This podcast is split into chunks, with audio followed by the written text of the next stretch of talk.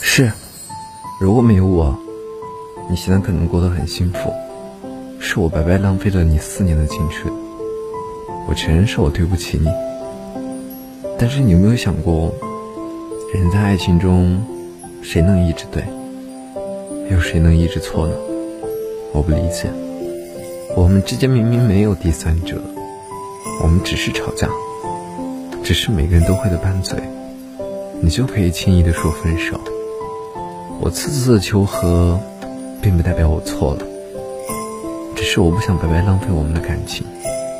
现在我也想退出了，因为我觉得我有错，我会认；你有错，好像不值得一提。